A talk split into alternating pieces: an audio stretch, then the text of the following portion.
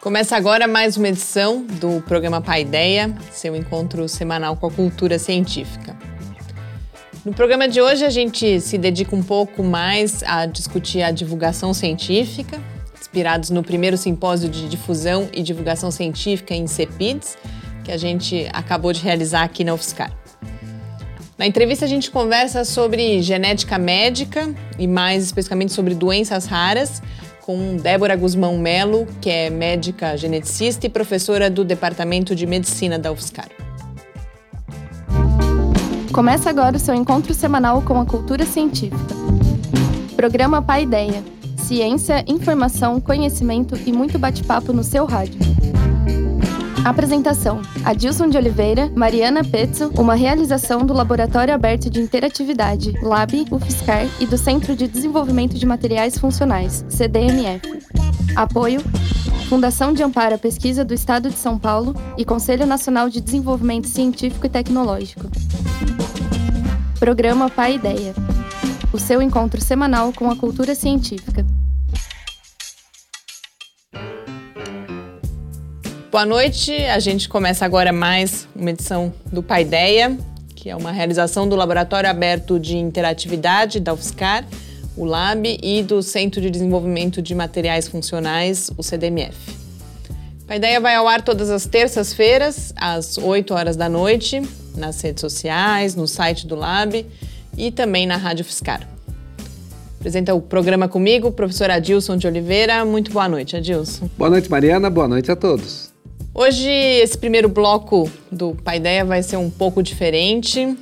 A gente acabou de realizar aqui na UFSCar o primeiro simpósio de difusão e divulgação científica em CEPIDES, que são os Centros de Pesquisa, Inovação e Difusão da FAPESP. Por isso, a gente ficou dois dias e meio, três dias aí pensando e é, estamos bastante inspirados e resolvemos dedicar um tempinho para falar aqui no Paideia daquele que é o objetivo principal do programa e do Lab, que é a disseminação do conhecimento científico. Para a gente começar, Dilson, eu queria, a gente chamou aí, né, primeiro simpósio de difusão e divulgação científica em CEPIDS, mas talvez uma parte das pessoas não estejam familiarizadas com o modelo do CEPIDS. E por que, que a gente decide, então, fazer um evento para discutir divulgação científica, qual é o papel da divulgação científica, da educação, da difusão no modelo do CEPIDS? Bem, os CEPIDS são projetos que a FAPESP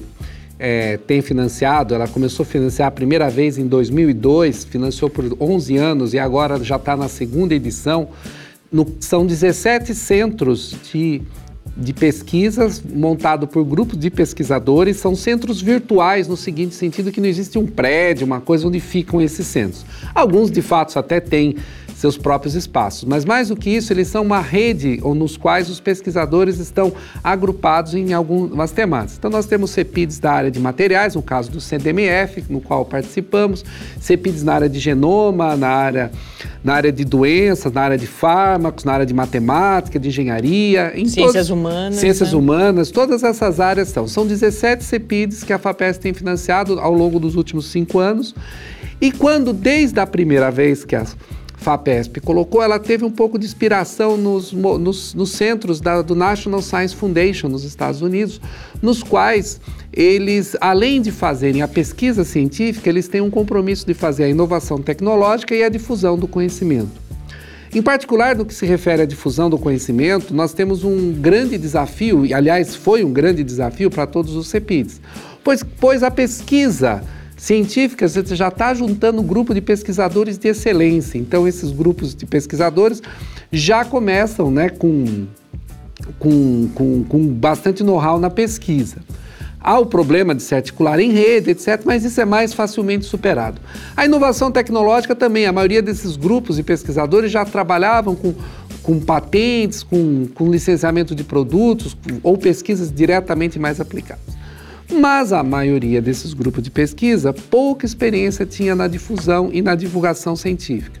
Então isso tornou-se um grande desafio e a FAPESP, nas suas avaliações parciais desses CEPIDs, sempre cobrou isso com bastante intensidade, mostrando então que você tem um tripé dentro desses centros: a pesquisa, a inovação e a difusão do conhecimento.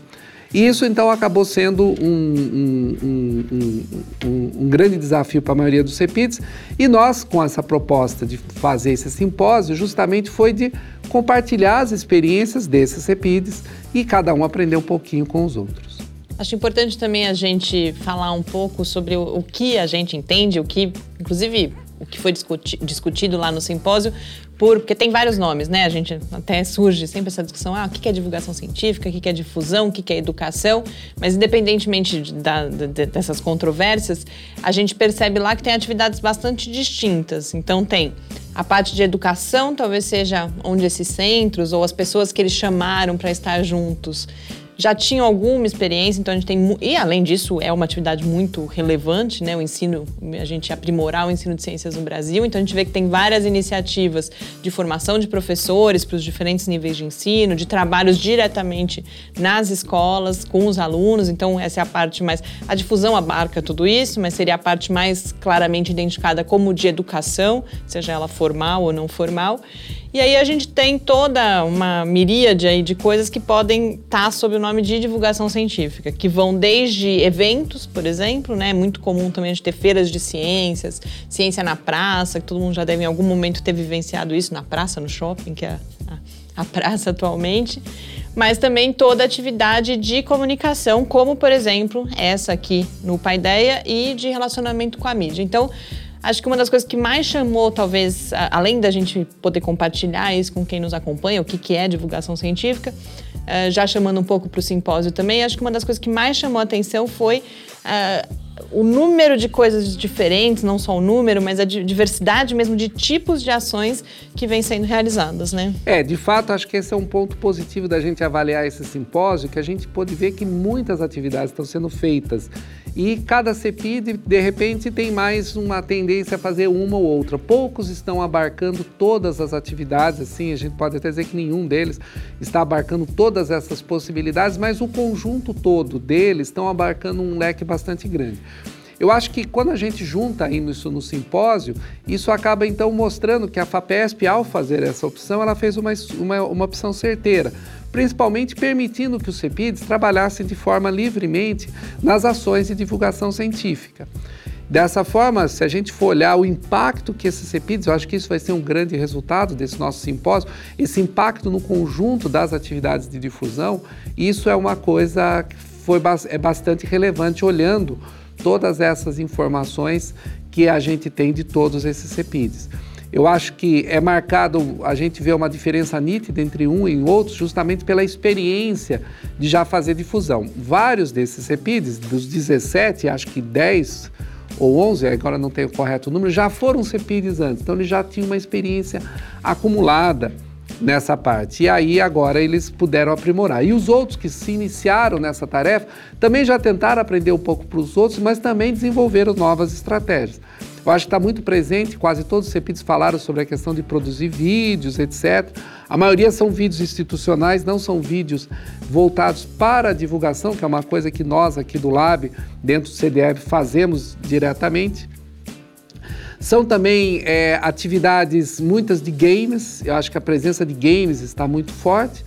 E todos os CEPITs estão bem preocupados com a questão das redes sociais. Né? Então, todos os CEPIT têm sua rede social, tem seu canal no YouTube, tem seu Facebook, tem seu Twitter, tem, tem os lugares para fazer essa, essa, essa difusão. E teve coisas bastante curiosas, né? Que são características de cada CEPID. Tem, por exemplo, na área de fármacos, na área de alimentos, etc., surgiram coisas bastante interessantes. Gilson, e agora eu queria fazer uma pergunta, em, certa medida, para você, claro que inspirado pelos debates que a gente teve lá no evento. Por que fazer isso? Por que divulgar a ciência? Por que uh, dar cada vez mais importância ou buscar que tenha cada vez mais importância junto à atividade de pesquisa à atividade de difusão? É, isso é uma pergunta bem interessante, porque durante o evento a gente viu as diferentes formas que cada grupo lá entende a questão da divulgação e da disseminação do conhecimento. Né?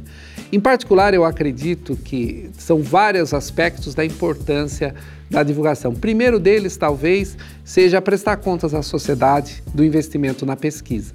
A pesquisa científica é sempre muito cara e em épocas justamente como essa de crise, onde querem cortar recursos da pesquisa, imagine da divulgação. Então isso ela também sofre o um impacto por isso. Segundo, eu acho que tem um outro aspecto muito importante que é inspirar novos cientistas. Você só faz a ciência com cientistas, não são equipamentos ou máquinas que trazem os resultados. O que traz os resultados são as cabeças das pessoas. E a gente vê que essas atividades de popularização, de divulgação, elas são um motor muitas vezes para inspirar muitos a serem cientistas, mas também fazer uma outra coisa importante fazer com que a ciência seja pertencente a todas as pessoas, porque a ciência, como todas as atividades humanas, faz parte da cultura humana. Então, da mesma forma que a gente quer que as pessoas conheçam as grandes obras, os grandes textos, é importante que elas também conheçam também as grandes teorias, as grandes ideias da ciência. Não só porque nós vivemos num mundo tecnológico, que é produto dessa ciência, vivemos num mundo onde as questões ambientais são, são pensadas em função daquilo que a própria ciência nos mostra, vivemos a cura das nossas doenças a partir da, dos avanços da ciência, ou seja, a ciência como um todo ela tem um impacto muito grande na própria humanidade. Faz, fez com que a humanidade atingisse um estágio de bem-estar social e de avanço de conhecimento nunca antes igualado como a gente vê nos últimos séculos. Então esse todo esse patrimônio ele tem que ser pertencente às pessoas. Né? Ou seja, as pessoas têm que saber desses conhecimentos para isso ajudar muitas vezes na própria questão da vida. Quanto mais a gente conhece, mais a gente talvez se tranquilize. Eu acho que isso é um aspecto importante. O conhecimento, ele é uma coisa que nos faz enxergar a vida de uma maneira diferente. Então, o conhecimento científico, ele também serve exatamente para isso. Então, acho que aí reside a importância de divulgar, em particular a ciência brasileira, que a gente só pensa que ciência é uma coisa de estrangeiro, ciência é uma coisa só feita nos Estados Unidos e na Europa, não vê a ciência de grande qualidade que é feita no Brasil, que dão contribuições relevantes para a ciência como um todo em escala mundial. E, para além disso, além uh, realmente desse direito de compartilhar disso que é um, é um grande bem da humanidade, você tem também toda a questão de participação das pessoas poderem de alguma forma definir os rumos da produção de conhecimento, particularmente da produção tecnológica, porque você falava de todo o aspecto de bem-estar, mas a gente tem, quando você fala da questão ambiental, por exemplo, em parte a questão ambiental também deriva do nosso próprio desenvolvimento tecnológico. Então, também esse desenvolvimento da crítica e essa possibilidade das pessoas uh, poderem participar e debater e, de certa forma, contribuir com a ciência elas também. E eu acho que tem um outro aspecto do momento que a gente vive atualmente, que a divulgação talvez ganhe ainda mais relevância, que é toda a questão que as pessoas conhecem mais por fake news, mas é uma questão que na divulgação a gente já, já discute há mais tempo, inclusive, que é a questão da pseudociência, ou mesmo do uso do, do adjetivo, por exemplo, ah, é comprovado cientificamente para legitimar coisas que, boas ou ruins, certamente não foram uh, objeto de pesquisas científicas, né? É, muitas vezes a famosa frase está cientificamente provado, né?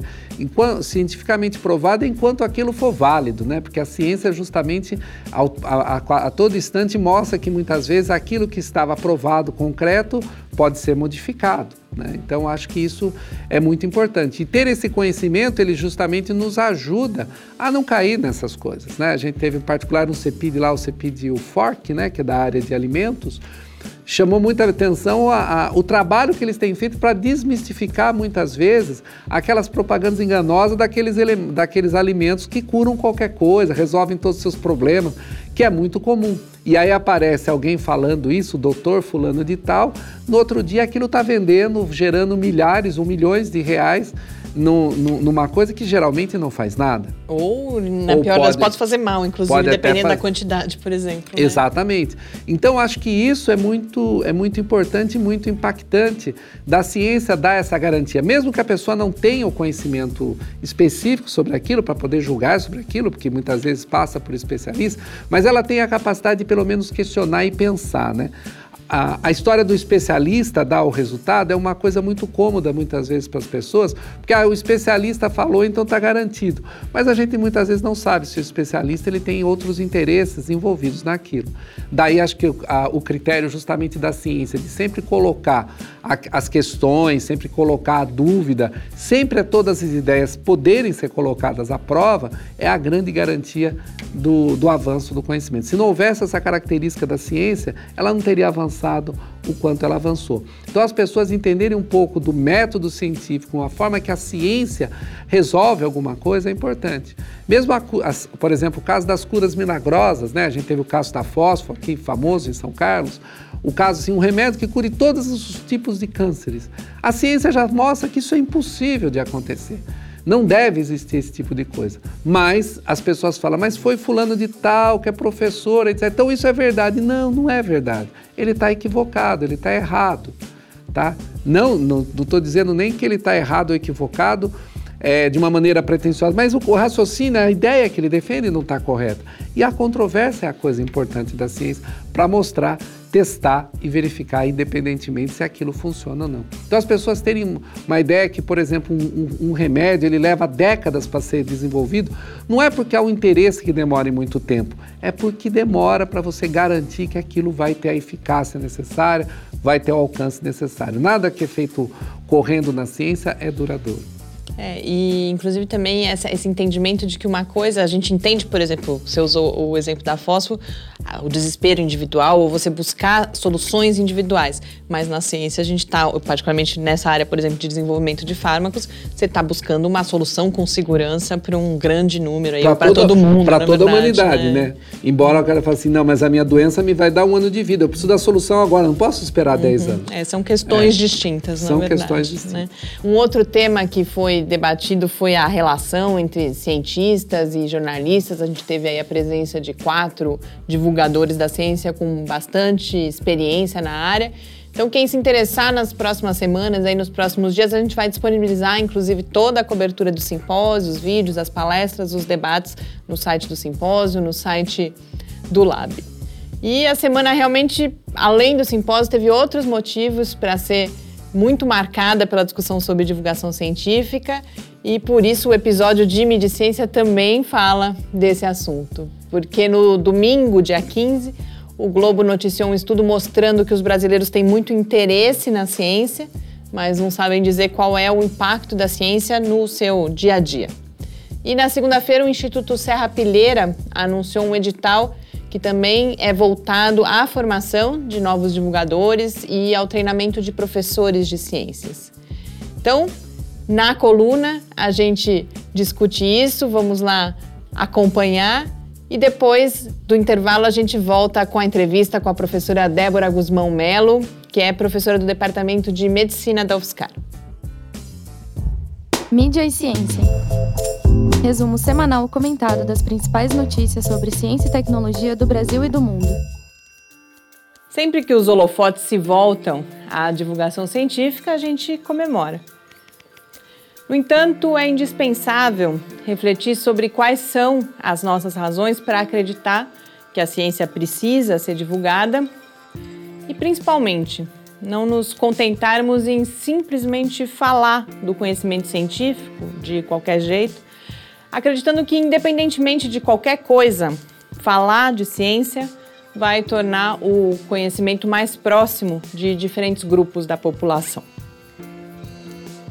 Um estudo noticiado pelo jornal o Globo nesta semana foi realizado pelo Instituto 3M em 14 países, incluindo o Brasil, com cerca de mil pessoas entrevistadas em cada país. Dentre vários outros resultados, a gente vê que entre os brasileiros, 94% se sentem esperançosos e 88% ficam fascinados quando pensam em ciência. As mesmas pessoas que acham a ciência muito importante, que são 83% dos entrevistados, dizem saber pouco ou nada de ciência e não identificam os impactos do conhecimento científico no seu dia a dia. E, curiosamente, o estudo também mostra que quase a metade das pessoas preferiria jantar com o astronauta brasileiro Marcos Pontes do que com o Neymar. E 42% abriria a mão da companhia de Ivete Sangalo para estar com a Celina Turki, que é a pesquisadora que identificou o vínculo entre o vírus da Zika e a microcefalia. Esse não é o primeiro estudo com resultados desse tipo. As pesquisas chamadas de percepção pública da ciência já são realizadas há vários anos no Brasil e no mundo, em geral com resultados apontando baixo conhecimento e grande interesse pela ciência. Eu, particularmente, sinto falta do passo seguinte, de mais investimento na identificação dos motivos pelos quais a gente chega a esses resultados. Nos comentários sobre o estudo da 3M, por exemplo, algumas pessoas dizem ser importante que a ciência produza mais celebridades, como Neymar e Ivete Sangalo. Eu discordo, porque um dos motivos que dificulta a aproximação da ciência do nosso cotidiano, que enfraquece a chamada cultura científica, é o tratamento que é dado à ciência como algo espetacular, milagroso, como obra de gênios predestinados e abnegados, ou como algo acessível a pouquíssimos privilegiados, que podem dar um passeio e ver a Terra do espaço. Uma pesquisa de ponta, como a de Serena Turki, que coloca o Brasil em destaque no cenário científico mundial, sem dúvida é motivo de celebração. Mas qualquer um que esteja próximo do lugar em que o conhecimento científico é produzido sabe como o dia a dia é muito mais parecido com a, a construção de uma casa. Tijolo sobre tijolo, em uma labuta diária de tantos, sem a qual não haveria o triunfo de alguns poucos. Em muitas áreas se fala hoje em deslocamentos de foco. Na saúde, por exemplo, da doença para o paciente, para o indivíduo, para a pessoa e tudo que está em volta dela. Na educação, do professor ou do conhecimento para o aluno, que é responsável pelo seu percurso de aprendizagem.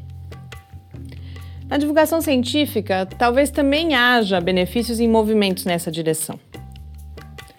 Na definição das nossas metas, a gente deve ir além das necessidades da própria ciência, que depende do apoio popular para que haja financiamento e também do despertar de vocações para que haja cientistas. Mas pode ser muito útil pensar cada vez mais também nas necessidades e nos desejos, nos direitos de cada pessoa no que diz respeito ao conhecimento científico. Talvez a gente deva também, na hora de definir o que divulgar, tentar ouvir mais as pessoas sobre o que elas gostariam de saber. E na hora de avaliar o sucesso ou o fracasso dos nossos esforços, de rever as nossas estratégias, propor os caminhos futuros, usar outras métricas que talvez ainda não tenham sido inventadas. Métricas que consigam medir, por exemplo, a diversão, o prazer e a satisfação que resultam da interação com o conhecimento. Boas leituras e uma ótima semana. Estamos de volta com o seu encontro com a cultura científica. Entrevista. Estamos de volta aqui no Paideia e hoje na entrevista eu converso com Débora Guzmão Melo, que é médica geneticista, professora do Departamento de Medicina da UFSCar e vice-coordenadora do programa de pós-graduação em enfermagem. Ela coordena também a Liga Interdisciplinar de Genética Médica da UFSCar. A gente vai conversar principalmente então sobre genética médica e mais especificamente também sobre doenças raras. Professora Débora, muito obrigada por ter aceito o nosso convite. Faz tempo né, que a gente está aguardando essa entrevista. Estou muito feliz que a gente possa conversar sobre esses assuntos aqui hoje. Também estou muito feliz de estar aqui, Mariana. Obrigada pelo convite. Uma alegria estar aqui com vocês. E eu queria que justamente a gente começasse apresentando o que é a área de genética médica, o que significa a gente falar uh, em olhar para aspectos genéticos, quando a gente olha para a saúde e também qual é a relação disso, mais especificamente, com os serviços de saúde, com o planejamento do cuidado em saúde. Já tem bastante tempo, né, Mariana, que a gente sabe que as doenças elas têm um componente genético na sua etiologia, na sua causa, né? É, o tamanho desse componente genético é variável de acordo com a doença. Existem doenças que têm um forte componente genético na sua causa, na sua etiologia, e doenças que têm mais componente ambiental e menos componente genético. Né? Então, a inclusão da genética como uma especialidade ou como uma área de atuação dentro da saúde surge a partir desse reconhecimento de que uma boa parte das doenças tem um componente genético na sua causa, né? na sua origem. E especialmente quando a gente fala de doença genética clássica, a gente está falando de um conjunto de doenças que é muito heterogêneo, que compreende mais ou menos 7 mil doenças diferentes, mas o que elas têm em comum é terem um forte componente genético na sua origem, né? é serem fortemente influenciadas pela causa genética. Atenção à saúde e aos problemas da genética significa principalmente olhar para as pessoas e para as famílias que têm doenças desse tipo, doenças que são originadas primordialmente por, por alterações genéticas, e oferecer cuidado, oferecer orientação, oferecer, oferecer tratamento, reabilitação para essas pessoas. Né? No Brasil, uma discussão formal sobre a inclusão da genética dentro do nosso sistema de saúde é uma coisa que começou no início dos anos 2000 motivado por uma reivindicação grande dos próprios pacientes, que se organizaram e perceberam que isso era uma lacuna, uma, uma área deficiente dentro do nosso sistema de saúde público e dentro do nosso sistema de saúde suplementar, inclusive. Né? E em função dessa organização grande por parte dos pacientes, muitos deles, inclusive, organizados em associações formais, começou a haver uma reivindicação de inclusão da genética, de um olhar em relação aos problemas genéticos no sistema de saúde. E uma decorrência disso foi uma primeira portaria que a gente teve do Ministério da Saúde no ano de 2009 de inclusão da genética dentro do SUS, do Sistema Único de Saúde. Essa portaria, por uma série de questões, não foi de fato colocada na prática, e mais recentemente, em 2014, a gente teve um movimento forte de associações de pacientes reivindicando uma portaria que nesse momento é a portaria que está é, em voga, que é a portaria das doenças raras no SUS.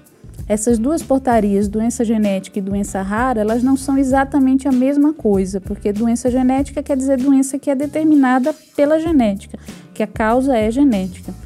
E o conceito de doença rara está mais relacionado à frequência da doença. A gente considera uma doença rara aquela doença que acomete menos de uma pessoa para cada duas mil pessoas. Né? Então, é um conceito realmente relacionado à epidemiologia, à frequência. Mas na prática, 80% das doenças que são raras, que têm uma frequência baixa, têm causa genética. Então, na prática, essas duas portarias elas dialogam fortemente porque as doenças raras são, em 80% das vezes, doenças de origem genética. Aproveitar que você falou das doenças raras, nosso contato inicial, inclusive, foi por ocasião, já foi acho que em fevereiro, né, o Dia Mundial, o Dia Internacional das Doenças Raras. Então, eu queria que você falasse, você já explicou um pouco qual é a, a, a, especificidade, de certa forma, das doenças raras, a sua relação com a questão da, da origem genética, mas queria que se aprofundasse um pouco. Agora a gente percebe que o Dia Internacional das Doenças Raras, ou mesmo essas associações de portadores, de pacientes com doenças raras, elas têm demandas específicas. Qual é, qual é a situação, qual é a especificidade? Então, continuar um pouco nessa linha da especificidade das doenças raras, mas principalmente, quais são as especificidades de necessidades no Brasil, particularmente, em relação a, ao diagnóstico, ao tratamento, aos direitos das pessoas com doenças raras? É, se observe assim, Mariana, a própria legislação em relação às doenças genéticas e às doenças genéticas raras é recente, né, de 2009 para cá. Então, a gente está aí nesse processo de incorporação desse conhecimento e dessa tecnologia no cuidado da saúde e, especialmente, no cuidado da saúde no âmbito da saúde pública, do nosso sistema de saúde público, que é o SUS. Né? É, essa portaria de 2014, que é a portaria das doenças raras, ela tenta organizar o nosso sistema de saúde público, que é o SUS, né? que é, tem, existem vários equipamentos de saúde, então, com cenários diferentes, atenção básica, média complexidade, atenção hospitalar, mas ela tenta organizar a atenção em relação à genética nesses diversos cenários, né, nesses diversos equipamentos. Então, contemplando tanto as necessidades dos pacientes mais simples, por exemplo, com relação à orientação de educação e saúde, orientação com relação à alimentação, né, até as necessidades mais complexas, por exemplo, relacionadas à fertilização in vitro, diagnóstico genético pré-implantacional. Então, é claro que é um caminho árduo aí para você organizar todas essas necessidades e todas essas demandas com complexidades tão diferentes, né? É...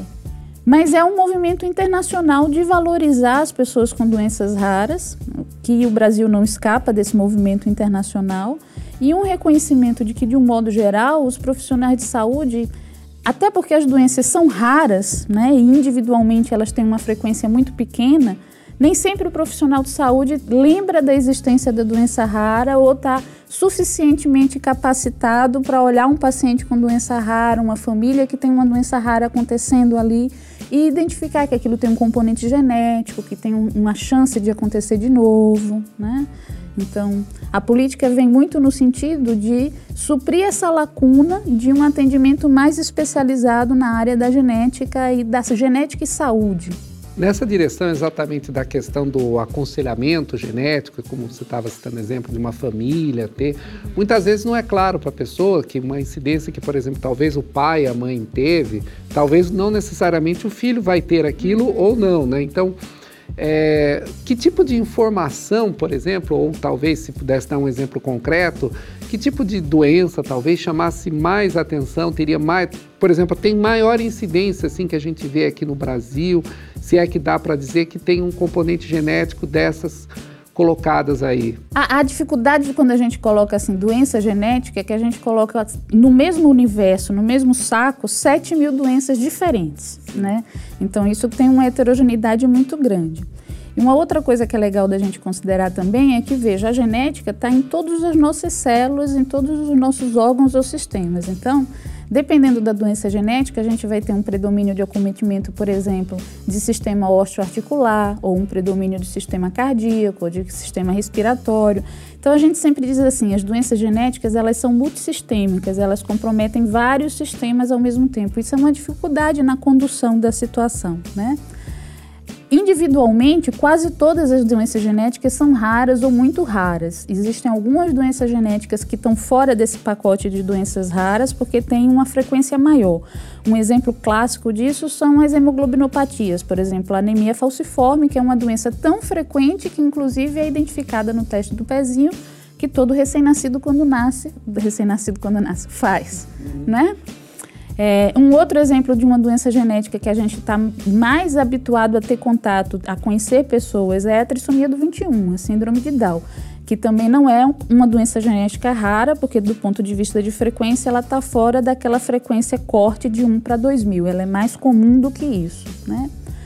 A exceção dessas duas grandes doenças genéticas, as hemoglobinopatias, a anemia falciforme e a trissomia do 21, que são mais comuns, quase praticamente todas as outras doenças genéticas elas vão entrar no registro de doença rara do ponto de vista de prevalência, do ponto de vista de frequência, né?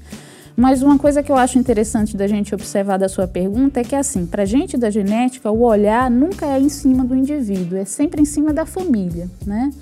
Então, nesse sentido, a genética se aproxima muito da medicina de família e comunidade ou da atenção primária à saúde, porque o nosso objeto de cuidado nunca é um indivíduo, sempre é a sua família. E essa questão do risco de acontecer de novo, da probabilidade de acontecer de novo, está sempre em jogo em relação às doenças genéticas. Existem doenças genéticas que elas acontecem por mutação de novo, quer dizer, não tem história familiar, não existe nenhum pai, nenhuma mãe que também tenha doença, não existem irmãos anteriores.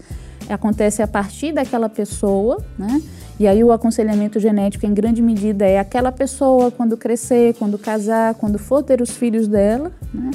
E existem doenças genéticas que a gente tem condição de identificar outros familiares ou também doentes ou portadores da alteração no nível genético, o que pode significar ter um filho afetado com a doença. Né?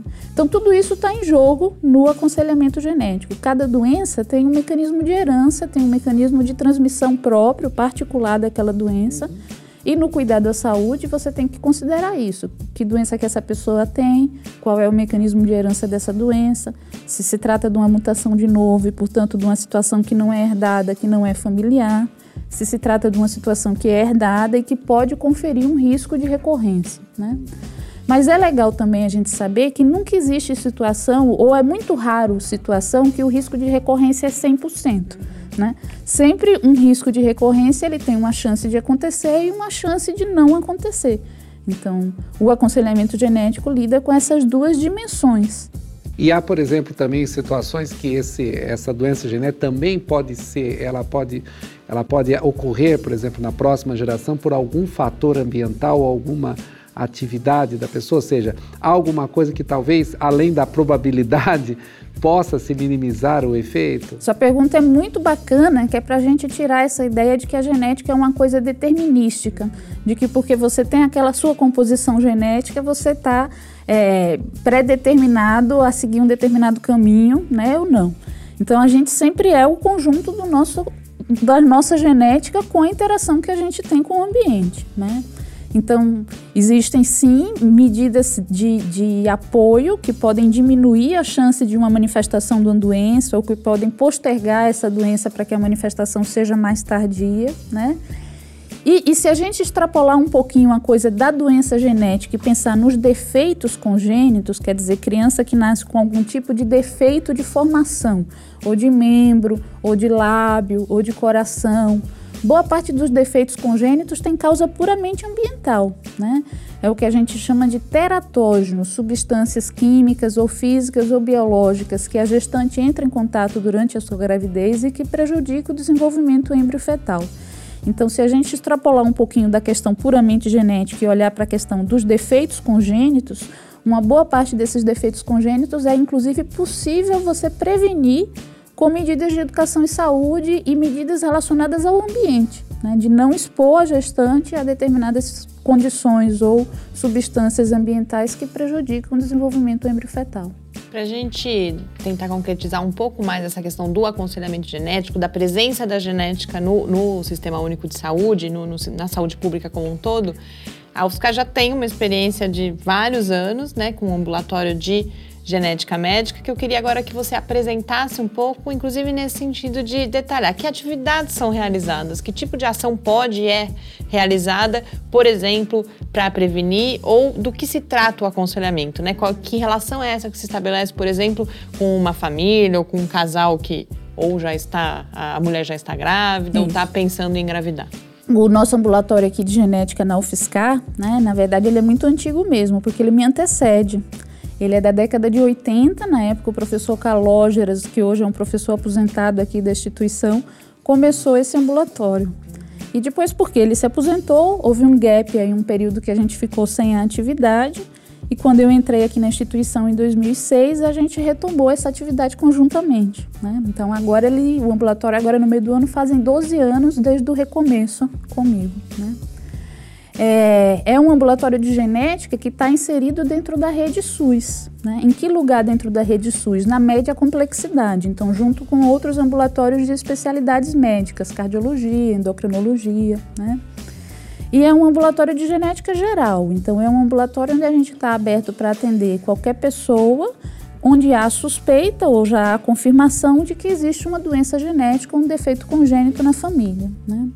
Então, nesses últimos 10 anos, a gente observa que a maior parte do nosso público-alvo, das pessoas para quem a gente ofereceu algum tipo de segmento, são casais que têm filhos com deficiência intelectual ou com defeitos congênitos, defeito cardíaco, defeito de face, defeito de membro, e que vêm justamente em busca de saber qual que é o componente genético daquela situação do filho deles e qual a chance de acontecer de novo. Mas como o nosso ambulatório é um ambulatório geral, na verdade a gente atende todo tipo de situação de doença genética, câncer hereditário, infertilidade, abortamento de repetição, né? É um ambulatório geral. É, como a gente está inserido na média complexidade, as ações de prevenção primária, elas pertencem mais à atenção primária à saúde. Né? Então, a gente tem muito incentivado e trabalhado junto com a atenção primária, no sentido de capacitar profissional da atenção primária, de fazer atividade de educação e saúde com relação à prevenção à exposição a teratógeno. Né? É, e dentro do ambulatório, no contexto do ambulatório, a gente faz mais o atendimento às pessoas e aos casais propriamente ditos do que essas medidas de atenção primária. Né? Nesse sentido, por exemplo, é, hoje em dia você consegue fazer o genoma de uma pessoa numa escala de tempo pequena e é uma coisa acessível. Factível. Não é, factível, não é uma coisa barata, mas também não é uma coisa como foi o primeiro genoma que custou milhões de dólares, né? É, é, válido uma pessoa fazer um, um, o seu genoma e falar assim, olha, tem aqui meu genoma, eu consigo identificar todas as probabilidades de doença genética, isso dá alguma garantia? Então, de, só para completar, deveria ser, digamos, um exame de rotina? Pode ser válido e pode não ser válido, né? Os, é, o que está em jogo aí, na verdade, é a incorporação da tecnologia no cuidado da saúde. Né? Sempre que a gente pensa nisso, a gente tem que pensar se essa tecnologia ela tem uma utilidade clínica. E utilidade clínica significa ela vai beneficiar aquele paciente, né? Uhum. Beneficiar do ponto de vista do cuidado da saúde, mas beneficiar inclusive do ponto de vista ético, do ponto de vista de benefícios sociais e éticos envolvidos nessa questão, né? É, todos esses testes genéticos que são fundamentados em biologia molecular, eles baratearam muito na última década, então eles estão muito mais acessíveis. E não existe nenhuma justificativa para você não incorporá-los na saúde, porque vários deles têm utilidade clínica, mas a utilidade clínica, ela depende daquela situação específica. Então, sempre que você considera se deve ou não fazer um teste, você tem que ver a história da família. Se na história da família existe antecedente de outras pessoas com deficiência intelectual, com defeito congênito, com câncer de repetição, com abortamento, com infertilidade, pode ser que aquela pessoa que está na sua frente seja um bom candidato para um teste de biologia molecular que pode ajudar na condução da situação de saúde dela. Pode ajudar ela a tomar decisões com relação à alimentação, pode fazer ela saber se ela está num grupo de risco maior para câncer ou não, pode ajudar ela a identificar se ela tem um chance ou não de ter um filho com deficiência intelectual, né? O que é muito perigoso é a incorporação dessa tecnologia de uma forma discriminada. Por exemplo, você querer oferecer isso para todo mundo, sem fazer uma história familiar antes, tem, sem ter certeza se existe uma indicação formal para aquela pessoa fazer teste. Se fazendo aquele teste, aquele teste tem utilidade para a vida dela, né? Porque, embora os testes de biologia molecular estejam muito mais baratos, eles também oferecem um bocado de informação que a gente não sabe nem como interpretar. Entende? Então, em que medida aquele teste realmente te ajuda, né? Ou em que medida aquele teste vai te trazer um bocado de informação que você não sabe o que significa e foi um dinheiro que você gastou em vão, ou até pior, uma falsa informação que te deixa numa situação que você acha que é tranquila e não é, né? Então, pode ser muito interessante. Depende da situação individual. Como que a gente seleciona quais são as situações que são interessantes ou não? A partir da conversa com a família, a partir da conversa com o paciente. Tudo, toda atenção à saúde, ela começa com a conversa, ela começa com o acolhimento. Né? É complicadíssimo você pensar numa atenção à saúde que começa a partir de um teste. Né? Ela tem que começar a partir do acolhimento da necessidade da família. Essa família está te procurando por quê? Porque tem abortamento, porque tem câncer, porque tem deficiência intelectual, porque tem um defeito congênito. Então, a partir dessa necessidade, dependendo da história familiar, um teste de biologia molecular, um exoma, um genoma, pode ser muito bem aplicado. Isso não é uma coisa disponível no SUS. Está em debate agora, né? Isso que eu ia colocar. É uma controvérsia posta nesse momento, né? Se faz o teste. Se, se... É assim, a portaria das doenças raras, essa de 2014, ela contempla a integralidade à saúde. Então, na hora que você adere à portaria, que é o que a gente está tentando reivindicar aqui, tentando que o, o nosso município faça essa adesão, né? você passa a, a, ter acesso aos testes de biologia molecular desde que exista utilidade clínica, né? Uma outra discussão que foi levantada agora, aparentemente, inclusive sem que a gente consiga identificar a motivação para isso, né? É essa discussão do teste pré-nupcial, pré né? Uhum. É, essa é uma discussão muito mais complicada, que na verdade a gente não entende de onde que ela surgiu, qual foi o start para ela ter começado, entende? Porque imagina, se você for oferecer teste pré-nupcial para todos os casais, sem fazer esse rastreio, essa identificação antes de quem que tem indicação, você vai gerar um bocado de informação que você não sabe o que, que faz, né?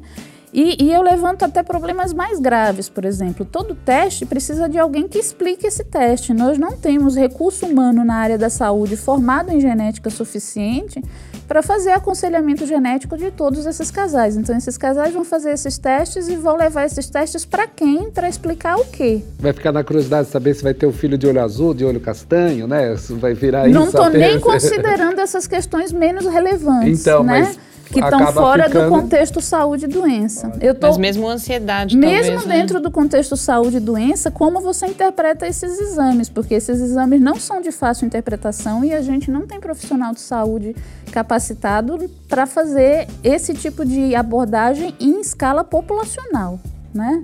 A outra coisa é que, assim, quando você faz um teste ou, ou, quando você propõe um teste pré-nupcial, você está partindo do pressuposto que se você identificar que aquele casal tem um risco, aquele casal abdicaria do direito de reproduzir. É, é, é, um, eticamente é complicadíssimo, claro. uhum. porque você está mexendo com a autonomia reprodutiva das pessoas, né?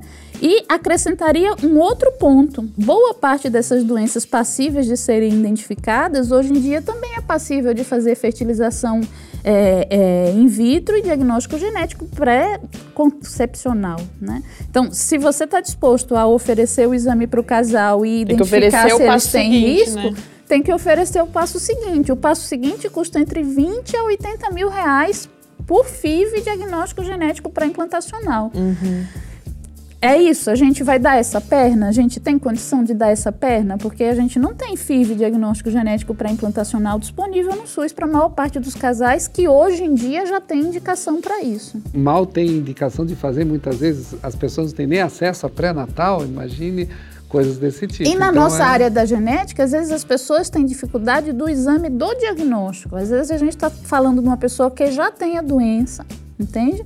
Que já está sofrendo em função daquela doença, com dificuldade para fazer o diagnóstico. E aí você vai oferecer um teste diagnóstico para gente que não tem a doença ainda e que talvez não tenha nem indicação de fazer esse teste e que depois vai ter esse teste e não vai saber o que é que faz com esse teste e que se você identificar pessoas que são portadoras e que, portanto, têm um risco de ter filhos afetados, se fosse correto, tinha que oferecer fertilização in vitro e diagnóstico genético pré-implantacional, né? Eu queria falar agora um pouco sobre alguns estudos que eu vi que você tem desenvolvido mais recentemente. Um deles, particularmente, que me chamou bastante atenção foi olhar, estudar como a religiosidade e, de um modo mais amplo, a espiritualidade uh, aparecem como estratégias de enfrentamento no processo, inclusive, de aconselhamento. Queria que você contasse um pouco desses estudos, que, que etapa você está, que, o que te motiva a fazê-los, inclusive. Quando a gente entende o aconselhamento genético como um processo dialógico, né, onde você vai conversar com uma pessoa ou com um casal sobre a chance de ter um filho ou da própria pessoa desenvolver uma doença genética, é, as pessoas lidam com isso de maneiras muito diversas, né? Com o background que, que cada um tem, né? Inclusive com o background com relação à doença. Cada um tem uma visão a respeito daquela doença bastante distinta, né? Então, sempre para a gente no aconselhamento genético interessa essa abordagem da família, né? Nunca, nunca é um processo individual, sempre é um processo familiar. Os meus estudos eles estão muito relacionados a isso, a qualidade de vida da família, como que a família interpreta uma informação genética, como que ela lida com aquela situação, né? Na nossa realidade aqui, porque esse estudo em particular que você me perguntou, que é um, uma dissertação de mestrado de uma aluna da Ellen, que é psicóloga, ela surge muito da demanda da, da própria estudante, quer dizer, ela é uma psicóloga que observa que no dia a dia ela lida com crianças com deficiência intelectual, os pais usam muito background religioso, né, para entender essa doença ou para conviver com essa situação. Então, como, como essa questão da religiosidade é muito frequente na nossa população, a gente quer entender um pouquinho isso também. Em que medida esse background religioso interfere na compreensão que os pais têm sobre as doenças dos seus filhos, né? E na maneira como eles encaram e reestruturam a sua vida e a sua dinâmica familiar em função daquela situação. tem um outro aspecto que eu queria abordar, que é a questão da interdisciplinaridade, porque no começo, quando eu anunciei, eu falei que você coordena, inclusive, além do, do, do trabalho no ambulatório, uma liga interdisciplinar de genética médica.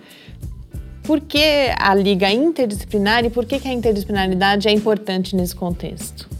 Nem dava para ser de outro jeito, entende? Porque quando a gente percebe que as doenças genéticas elas são multissistêmicas, né? Você também precisa de um olhar super ampliado da saúde, olhando essas várias dimensões, né? E Pessoas com doenças genéticas são tratadas por diferentes profissionais de saúde, por psicólogo, por terapeuta ocupacional, por médico, por enfermeiro, por fisioterapeuta, né? Então, todo profissional de saúde, idealmente, deveria ter um fundamento a respeito de genética, porque vai, em algum momento do seu exercício profissional, encontrar pessoas com doenças genéticas. Quando a gente pensa numa liga acadêmica, a liga acadêmica é um conjunto de estudantes interessados em se aprofundar em relação a um determinado assunto. No caso, é um conjunto de estudantes interessados em se aprofundar em relação à genética. Faz todo sentido que sejam estudantes de áreas diferentes, né? Porque a gente, inclusive, quer contribuir com a formação de profissionais de saúde diferentes, né? Para que fisioterapeuta, enfermeiro, e psicólogo, e educador físico, enfim, a maior gama possível de profissionais tem um pouquinho de fundamento em relação à genética e, consiga reconhecer ou conduzir melhor uma situação com componente genético. Né? Débora, muito obrigada. Foi um. Nosso tempo, infelizmente, acabou, mas foi um prazer grande. Acho que a gente conseguiu uh, abordar alguns pontos importantes aí nessa discussão e a gente fica à disposição, porque eu acho também que essa questão da informação nessa área, a gente compartilhar a informação é algo especialmente importante. Muito obrigada por ter estado conosco aqui hoje. Ah, eu agradeço de novo o convite. Uma delícia estar aqui com vocês. Muito obrigada. Com isso, a gente encerra então esse Paideia. Eu hoje conversei com Débora Guzmão Melo, que é professora do Departamento de Medicina da UFSCar. A ideia fica por aqui, mas a gente volta na próxima terça-feira, às 8 da noite. Enquanto isso, você pode continuar com o Lab no Facebook, no Twitter ou falar com a gente pelo cliqueciência.ufscar.br. Muito boa noite. Uma boa noite a todos. Boa noite. Programa Pai Ideia. Ciência, informação, conhecimento e muito bate-papo no seu rádio. Uma realização do Laboratório Aberto de Interatividade, Lab UFSCar e do Centro de Desenvolvimento de Materiais Funcionais. Produção e pauta: Mariana Pezzo e Tárcio Fabrício. Edição: Rafael Simões e Mário Gonçalves Neto. Apoio: Fundação de Amparo à Pesquisa do Estado de São Paulo e Conselho Nacional de Desenvolvimento Científico e Tecnológico. Para saber mais, acesse nosso site www.lab.ufscar.br. Programa Pai Ideia, o seu encontro semanal com a cultura científica.